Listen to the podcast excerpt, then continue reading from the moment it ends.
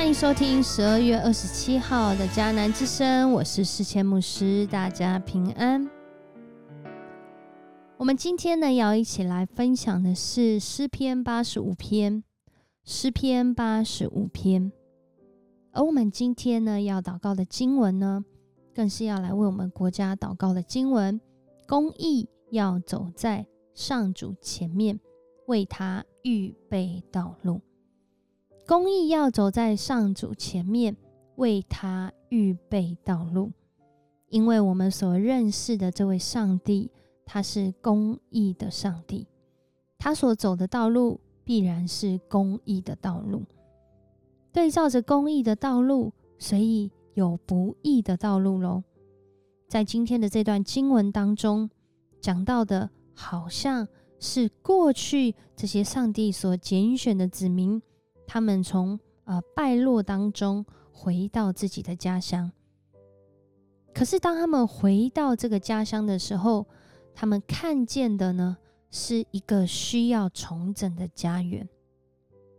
在这里，诗人他一开始就讲到，上帝让他们能够回到家园，也是因着他的慈爱、信实，也是因着他的怜悯，上帝赦免。他指明一切的罪过，他不再向他们发怒气，因为这位上帝是拯救我们、复兴我们的上帝。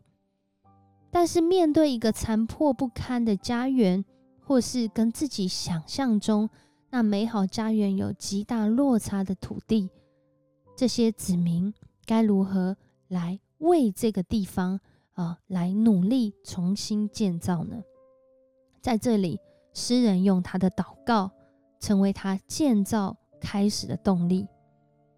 在这里，他寻求上帝的拯救，寻求上帝的公义，也寻求上帝来改变他看待这块土地的态度。他聆听上帝所说的话，如同过去借着先知所预言，也是他自己的领受。如果不再走这愚昧的道路，上帝就要将平安赐给他的百姓，他一定会来拯救这些敬畏他的子民，而他的荣耀将要充满在这国国土上。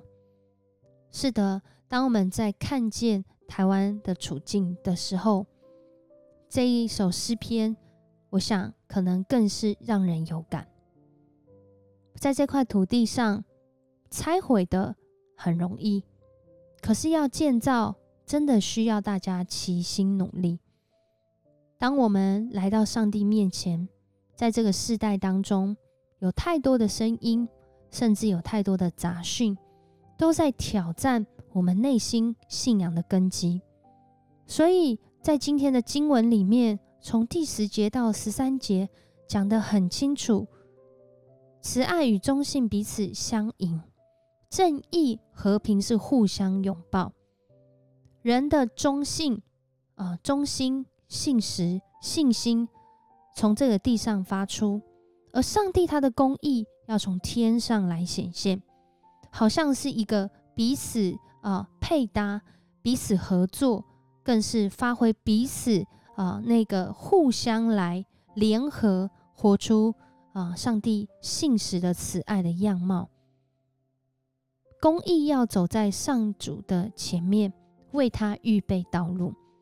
上帝要走一条公义的道路，我们是不是已经预备好了呢？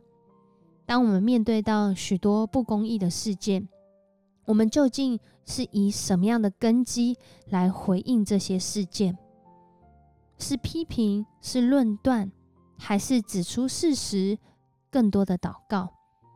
当我们两三个人。一起来为彼此代祷，为国家祷告，为这地百姓祷告的时候，我们真的是要从啊，要求上帝赏赐给我们智慧，更是赏赐我们有一个公义的判断，好叫我们不被自己的背景所限制，不被这些历史的伤痛所辖制，而是更能够活出建造现在这块宝岛的能力。叫我们的话语、行为，还有对社会的关怀，都是能够高举上帝的名。我们一起来祷告，爱我们的上帝，你要我们走一条信实公义的道路，因为你是这样的上帝。我们感谢你，谢谢你，让我们能够拥有家园，不论这家园是残破不堪，还是繁荣繁华的地方。主恳求主，你帮助我们。能够持守从你来的信心，从你来的真理，叫我们啊领受这治理这地的权柄，叫我们不失落你的公义。谢谢你带领我们，让我们能够再次为我们的国家来祷告，恳求主你帮助你所爱的台湾，在这块土地上面有许多正在面对的挑战。不论是外交，不论是国防，不论是经济，甚至面对到疫情的挑战，恳求主你赏赐我们执政掌权者有从你来的眼光，有从你来的信心，更是有从你来的公义。因为行公义、好怜悯、存谦卑的心，是主你对我们的教导，让我们能够与你同行。谢谢你用公义。